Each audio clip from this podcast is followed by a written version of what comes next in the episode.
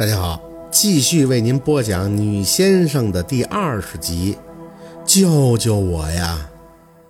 老太太被宝四的反应吓了一个哆嗦。四宝，你咋了？宝四有些发懵的挠挠头，这才发现是做梦，转过脸看着太老。嗯，我做梦了，有人放炮仗。老太太摸着心口笑笑，嗯，给我吓的。快坐过来，镯子别抡丢了啊！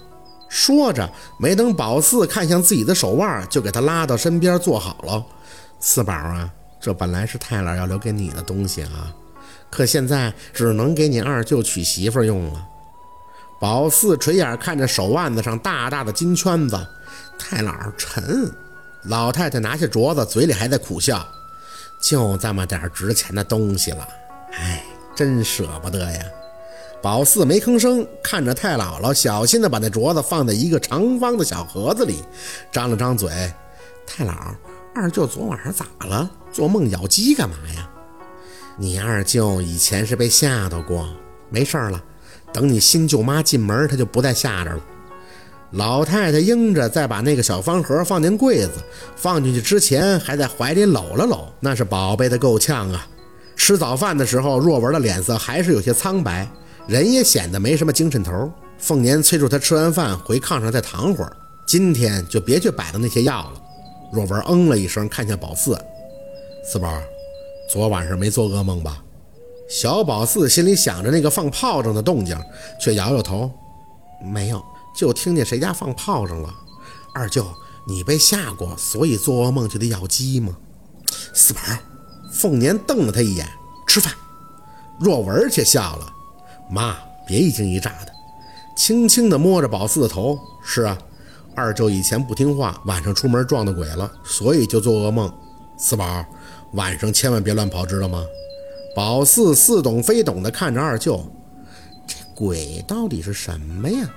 我怎么……话没等说完，凤年就打断他的话，望向若文。若文啊，那个东西成背仙了啊，现在能耐着呢，我实在是逮不着他。你听妈的话。赶紧跟明月把事儿定了，你以后想梦也梦不着了。哎，宝四有些着急，心里埋怨姥姥怎么不让他把话说完呢？这若文的脸上跃起一丝的不解。妈和明月结婚跟我这事儿有什么关系？我想，怎么没关系啊？妈是干啥的？你就听妈的得了。说着，凤年瞄着老太太一眼，语气微微的放平。你姨姥知道你难处，也知道你跟明月都有意思，就差在彩礼上了。可这都不是事儿啊！你姨姥给你攒着彩礼钱呢。小姨，我说的对不？老太太一脸的僵硬，看着若文，硬生生的点了一下头。嗯，是。若文娶媳妇要紧，小翠儿走了这么多年了，你也不能一直一个人呀。咱们家该热闹热闹了。钱的事儿你别愁，姨姥给你准备着呢。你就跟明月说，只要他进咱家门，姨老不会亏待他的。不就是给小六子做个手术吗？那钱，姨老给你出了，这能行吗？没想到若文急了，我可以自己攒，再等等，等我钱攒够了，我再娶明月。我也答应给人家小六治病了。姨老，您这么大年纪了，我能要您的钱吗？咋不能要啊？凤年脾气更大了，这不都是一家人吗？你姨老还不是为你呀？你接手偏方的时候，我就告诉你，救人为上，能不要钱就不要钱。要是靠这个发家，那别说明月了，大姑娘我都能给你娶回好几个。不就是为了给四儿积德，让这孩子能好好的长大吗？你说你靠啥攒钱？靠咱家山头那点破地？行了，这事儿谁也别犟了啊！今儿个我去找媒人散会。宝四又乐了，还开会？这是啥时候开始的会呀？哎妈，你这是干什么呀？姨老要是真的攒钱了，那也不能动啊！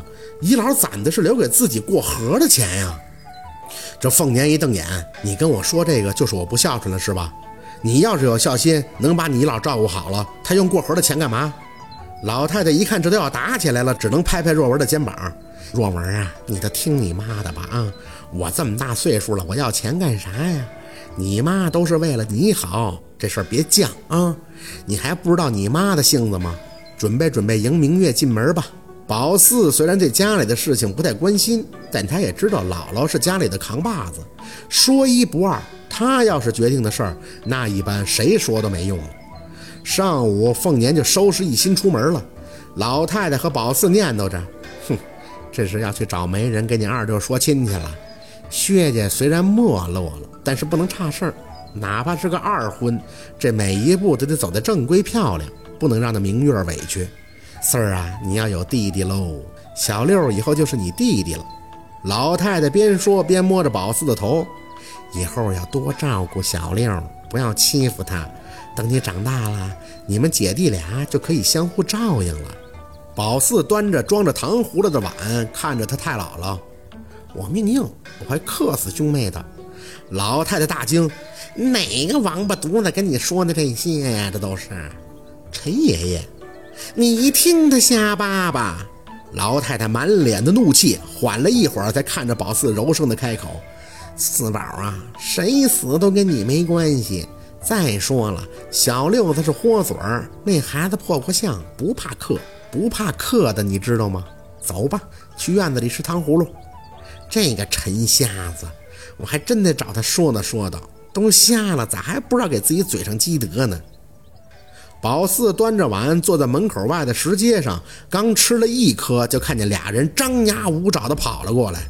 这败家娘们儿，你还跑？你给我站住！跑过俩人就是韩林的爸妈。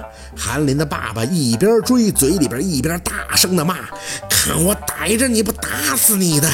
孙桂香的脸当时已经是青一块紫一块了，几乎是玩命一般的朝着宝四家的方向跑着，嘴里哇哇的喊着：“救命啊！救命啊！要打死人啦！救救命啊！”老太太听声从院子里边出来，站在宝四身边，看着迎面跑过来的孙桂香：“咋的了？这是不好好在家里送丧？两口子这是干啥呢？”薛姨姥啊！孙桂香一看老太太，简直就像见了救星一样，连滚带爬的跑过来，抱着老太太的胳膊。韩大勇，韩大勇，他要打死我，他要打死我呀！你老救救我，你老救救我呀！好，今天的故事就到这里了，感谢您的收听。喜欢听白，好故事更加精彩，我们明天见。